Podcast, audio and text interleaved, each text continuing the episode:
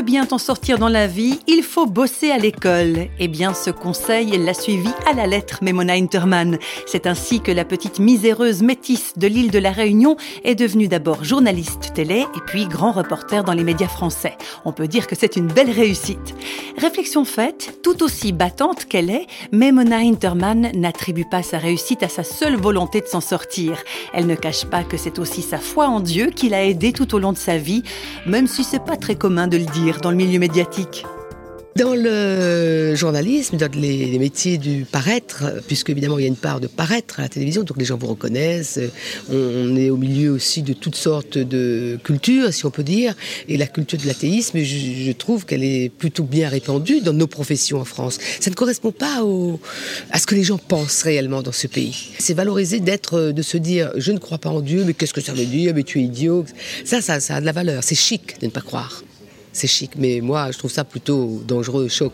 Non, c'est pas mon affaire. Je me suis jamais laissé intimider de ce côté-là. Je ne veux convaincre personne. Je ne veux convertir personne.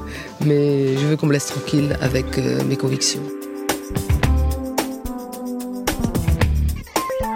Mais Mona Interman ne se laisse pas intimider. Effectivement, dans Tête haute, un livre qu'elle a écrit, elle dit qu'il ne faut pas baisser la tête, sauf devant Dieu. Oui, c'est vrai. On ne se tient pas devant Dieu comme on se tient devant personnage euh, même important.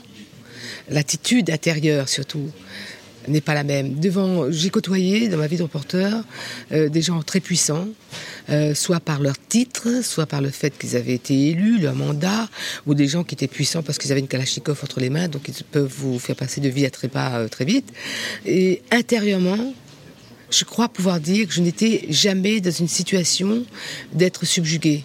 Euh, j'ai toujours pensé à un texte de Montaigne que j'ai étudié en classe de seconde, où Montaigne expliquait que face à un évêque notamment, il expliquait, et d'autres gens qui avaient du pouvoir, il gardait une sorte de quant à soi morale. C'est très sain ça vous empêche d'être dans l'attitude de, la révérence, du respect pour d'autres, oui, mais la révérence parce que quelqu'un a du pouvoir, attention, danger. Et pour terminer, quelques mots sur sa façon de prier Dieu.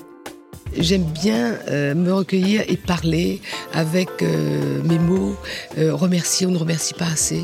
Je ne veux pas être en négociation avec le bon Dieu chaque fois pour lui dire fais ci, fais ça pour moi. C'est une, je dialogue.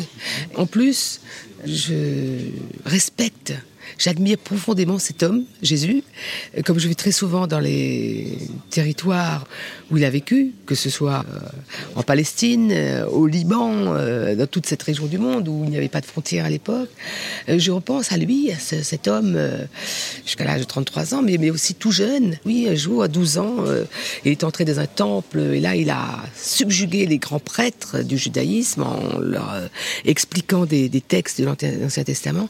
Donc c'est une euh, présence, un compagnonnage, j'allais dire, ça a l'air d'être extrêmement prétentieux, mais euh, non, c'est pas prétentieux puisque c'est plutôt, ça me, ça me fait du bien. La prière non pas comme une négociation avec Dieu, mais comme un compagnonnage avec lui, eh bien voilà des propos intéressants, surtout venant d'une femme qui ne s'en laisse pas compter.